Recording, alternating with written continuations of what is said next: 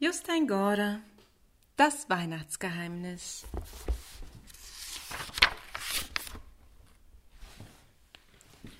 Zwanzigster Dezember Am Sonntag, den 20. Dezember, wurde Joachim vom Wecker geweckt, der im Schlafzimmer bei Mama und Papa schellte. Das war etwas Besonderes. Sonntags stellten sie sonst nie den Wecker. Joachim wusste natürlich inzwischen, dass Mama und Papa Angst hatten, er könnte vor ihnen aufwachen und den magischen Adventskalender ohne sie öffnen. Im nächsten Moment waren dann Mama und Papa auch schon zur Stelle. Also los, sagte Papa. Joachim öffnete die Tür mit der zwanzig. Sie sahen dahinter das Bild eines Mannes, der auf dem Boden lag und zu einem grellen Licht emporblickte, das vom Himmel herabstrahlte. Ist das nicht ein seltsames Bild? fragte Mama. Aber Papa war ungeduldig. Wir lesen, sagte er.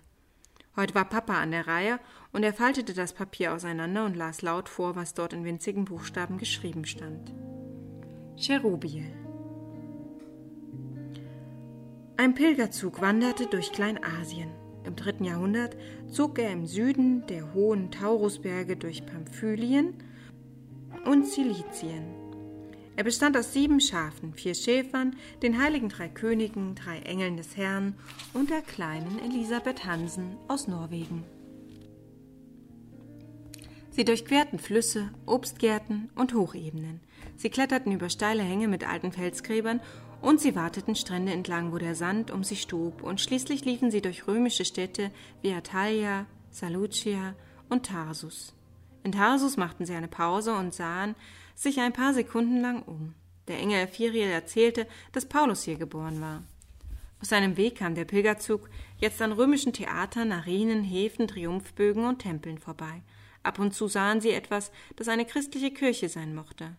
Sie hatten ihren Weg immer so gelegt, dass sie nicht allzu viel Aufmerksamkeit erregten. Zwar verbrachten sie auch jetzt oft ein ganzes Jahrhundert in derselben Gegend, aber sie zeigten sich stets nur in der ersten Morgendämmerung, bevor die Menschen aufstanden. Die geheimnisvolle Prozession zog weiter um den Golf von Alexandretta herum. Von nun an führte der Weg nach Bethlehem südwärts entlang der Ostküste des Mittelmeers. Schließlich erreichten sie die syrische Stadt Antiochien und blieben dort vor dem Stadttor stehen. Wir befinden uns im Jahre 228, sagte der Engel Firiel. Hier begann die erste Missionsreise des Paulus. Und außerdem wurde hier in Antiochien zum ersten Mal auf der Welt das Wort Christen verwendet. Aber waren die Jünger Jesu denn keine Christen? fragte Elisabeth. Ja und nein, antwortete Firiel. Es dauerte jedenfalls ziemlich lange, bis sich die ersten Christen tatsächlich so zu nennen anfingen. Und das geschah zum ersten Mal eben hier in dieser Stadt. Bis dahin hielten die Christen sich selber für Juden. Paulus war auch Jude, aber auf seinen Missionsreisen wurde ihm ziemlich bald klar, dass ja auch Römer und Griechen an Jesus glauben konnten. Paulus meinte von da an, es müssten nicht alle erst Juden werden, um an Jesus zu glauben. Sie müssten auch nicht die vielen altjüdischen Regeln aus den mosaischen Gesetzen befolgen, denn Jesus hatte doch nicht nur zu Juden gesprochen, er hatte ja allen Menschen etwas zu sagen. Die Weisen traten neben Ephirie. Wir sind Weise aus dem Morgenland, sagte Kaspar, und Könige von Nubien, Saba und Ekriskulien. Keiner von uns hat auch nur einen Tropfen jüdisches Blut in den Adern. Trotzdem gehören wir zu den allerersten, die das Jesuskind auf Erden willkommen heißen. Josua schlug endlich mit dem Hirtenstab gegen die Stadtmauer und der Pilgerzug setzte sich wieder in Bewegung. Herr Ferie sagte, dass sie jetzt unterwegs nach Damaskus seien, der Hauptstadt Syriens. Nach einer Weile befahl er, noch einmal anzuhalten, Sie befanden sich nun auf einer öden Strecke der alten römischen Straße nach Syrien. Hier ist es, sagte Firie jetzt und zeigte auf eine knallrote Mondblume am Straßenrand. Der Engel Seraphiel nickte zustimmend. Ja, genau, das ist die Stelle. Elisabeth begriff nichts, aber Ephiriel sagte, es ist 285 Jahre nach Jesu Geburt. Vor 200 Jahren ist hier ein Wunder passiert und dieses Wunder war von großer Bedeutung für die ganze Weltgeschichte. Die drei Weisen standen in Reihe und Glied und verneigten sich höflich. Um seine Zustimmung zu beweisen, bohrte auch Kaiser Augustus sein Zepter an der Stelle, auf die der Engel gezeigt hat, in den Boden. Die vier Schäfer versuchten, ihre kleine Schafherde um das Zepter des Kaisers zu versammeln. Es glänzte wie eine kleine Sonne. Cyrenius, der einst hier Landpfleger gewesen war, zeigte auf die Umgebung und sagte Es ist schön, wieder zu Hause zu sein. Jetzt ist es nur noch 200 Jahre her, seit ich Landpfleger von Syrien war. Entschuldige, dass ich so direkt frage, sagte Elisabeth, aber ich bin vielleicht die Einzige, die nicht begreift, wovon ihr redet. Jesus ist doch nicht hier geboren. Ephirie lachte. Im Jahr 35 nach Christi Tod war ein Jude aus Tarsus in Kleinasien unterwegs, nach Damaskus. Sein römischer Name war Paulus, sein jüdischer Saulus. Als junger Mann hielt er sich in Jerusalem auf, um die alten jüdischen Schriften zu studieren. Dort hatte er vielleicht auch Jesus getroffen und ihm zugehört. Aber Paulus war Pharisäer. Er glaubte, die Menschen könnten Gott nur zufriedenstellen, wenn sie alle Vorschriften der mosaischen Gesetze befolgten. Er gehörte deshalb zu den eifrigsten Christenverfolgern. Er hat geholfen, sie ins Gefängnis zu werfen, ja, er gehörte sogar zu den Mördern des heiligen Stephanus. So ein Dussel, sagte Elisabeth. Ephiriel und alle anderen nickten. Der Engel fuhr fort. Aber als er nach Damaskus ging, um auch dort die Christen zu verfolgen, hatte er ein geheimnisvolles Erlebnis. Plötzlich strahlte am Himmel ein Licht auf, und Paulus hörte eine Stimme, die fragte Saulus, Saulus, warum verfolgst du mich? Paulus fragte, wer ihn da riefe, und die Antwort lautete Ich bin Jesus, den du verfolgst. Stehe auf und geh in die Stadt, da wird man dir sagen, was du tun sollst. Paulus und seine Begleiter waren sprachlos. Alle hatten die Stimme gehört, aber niemand hatte etwas anderes gesehen als das Licht am Himmel. Muriel nickte. Genauso war es. Die Stimme, die sie hörten, sagte nicht einmal Fürchtet euch nicht. Nun ging Paulus nach Damaskus und schloss sich dort der Gemeinde an. Bald wurde er zum ersten großen christlichen Missionar. Paulus war römischer Staatsbürger. Er sprach Griechisch und Aramäisch die Sprache, die Jesus sprach. Er konnte außerdem auch die alten hebräischen Schriftrollen lesen. Auf seinen vier Missionsreisen erzählte er in Griechenland und Rom, Syrien und Kleinasien den Menschen von Jesus. Während der Ferien erzählte, schien plötzlich etwas vom Himmel zu fallen. Das passierte so schnell, dass Elisabeth nicht einmal zusammenzucken konnte. Zuerst glaubte sie, ein Vogel sei auf den Boden gestürzt, weil er vergessen hatte, mit seinen Flügeln zu schlagen. Aber dann entdeckte sie, dass direkt vor ihr ein weiterer Engel stand. Fürchte dich nicht, sagte der Engel.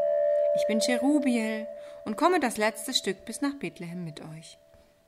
Kaiser Augustus hob das Zepter von der Stelle, wo Paulus die Stimme vom Himmel gehört hatte. Die Schäfer stießen ihre Schafe leicht an, und Josso rief wie immer Nach Bethlehem, nach Bethlehem.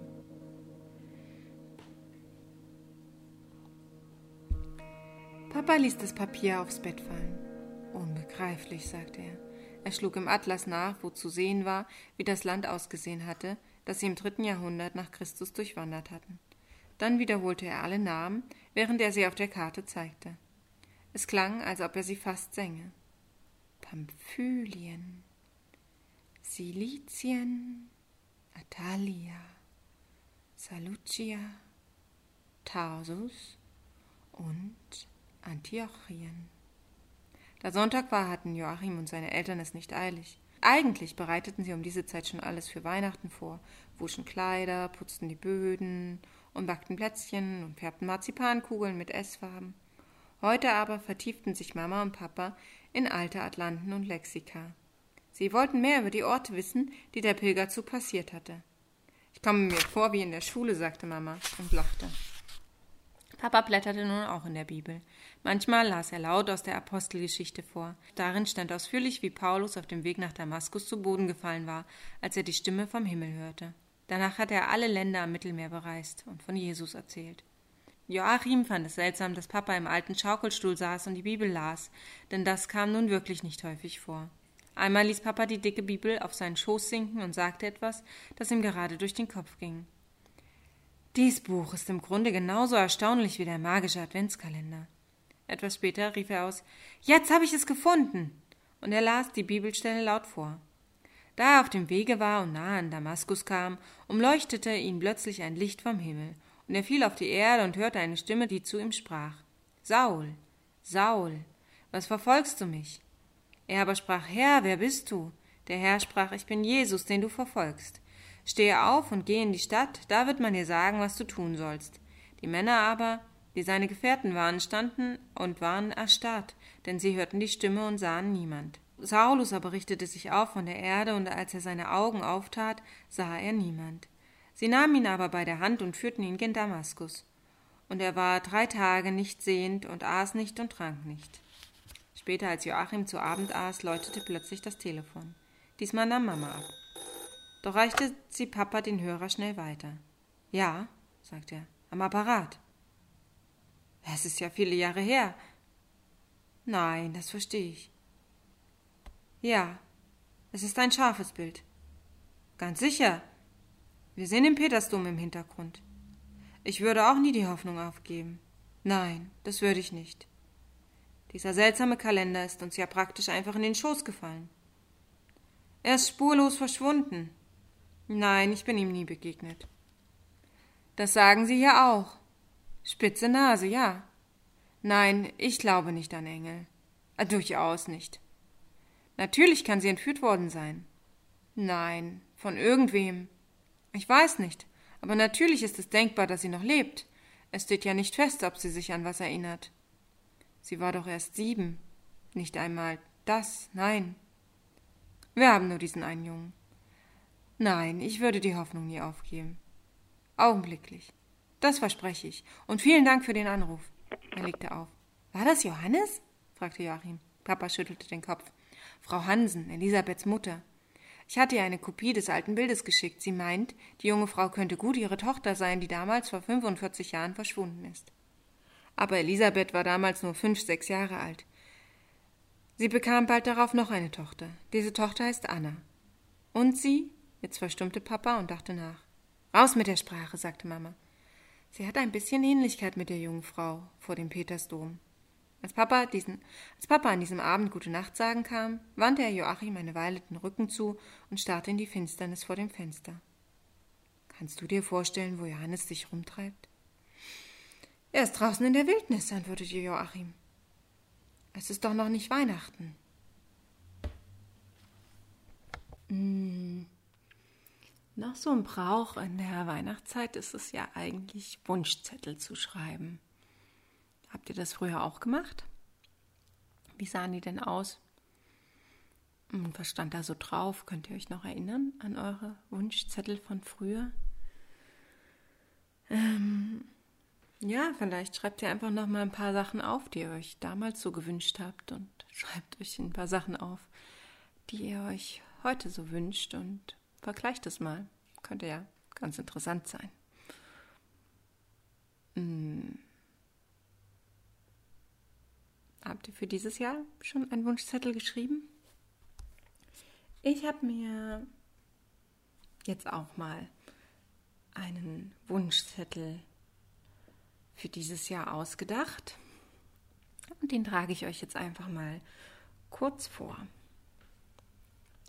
Lieber Nikolaus, oder Weihnachtsmann oder liebes Christkind, wer auch immer sich zuständig fühlt.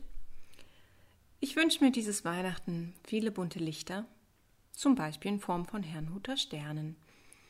Ich wünsche mir, dass Menschen gut zueinander sind, denn im Weihnachtsgeheimnis steht ja, dass das Jesus wichtigste Botschaft an uns war.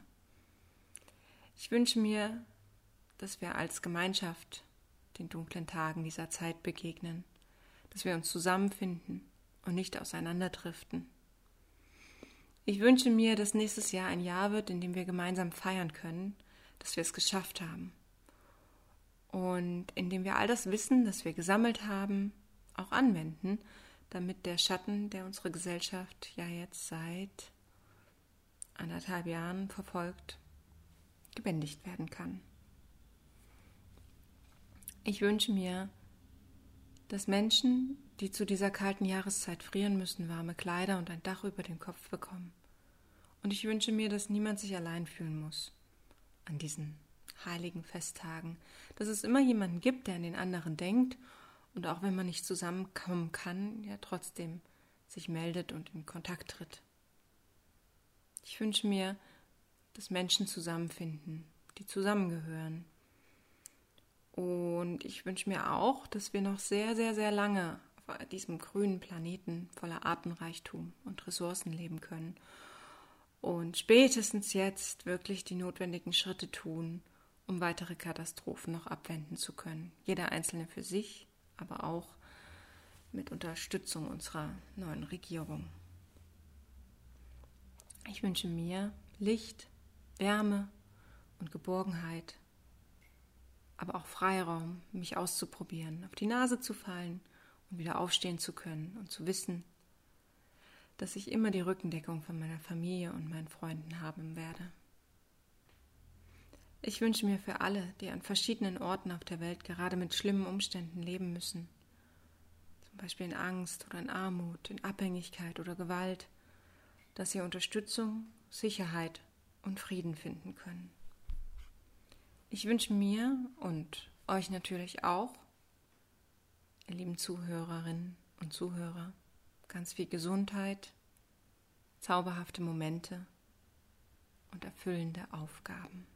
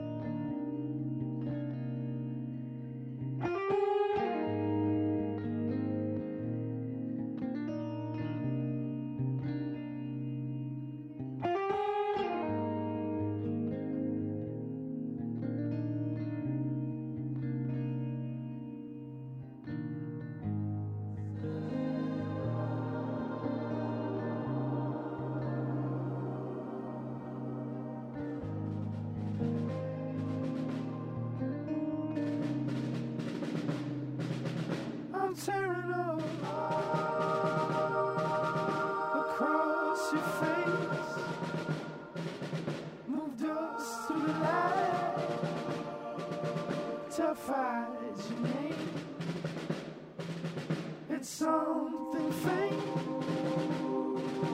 This is not a place, not yet awake. I raised the lake.